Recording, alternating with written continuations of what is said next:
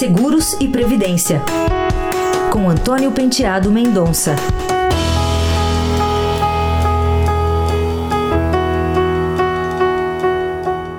Olá.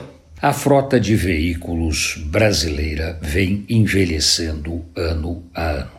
Há o aumento expressivo e constante do número de vendas de veículos com mais de nove anos, e, de outro lado, há a diminuição da venda de carros zero quilômetros. Estes dois movimentos têm como consequência a redução do faturamento do seguro de veículos. Por que isto? Porque uma parte muito grande dos proprietários de veículos com nove anos ou mais simplesmente não contrata seguro.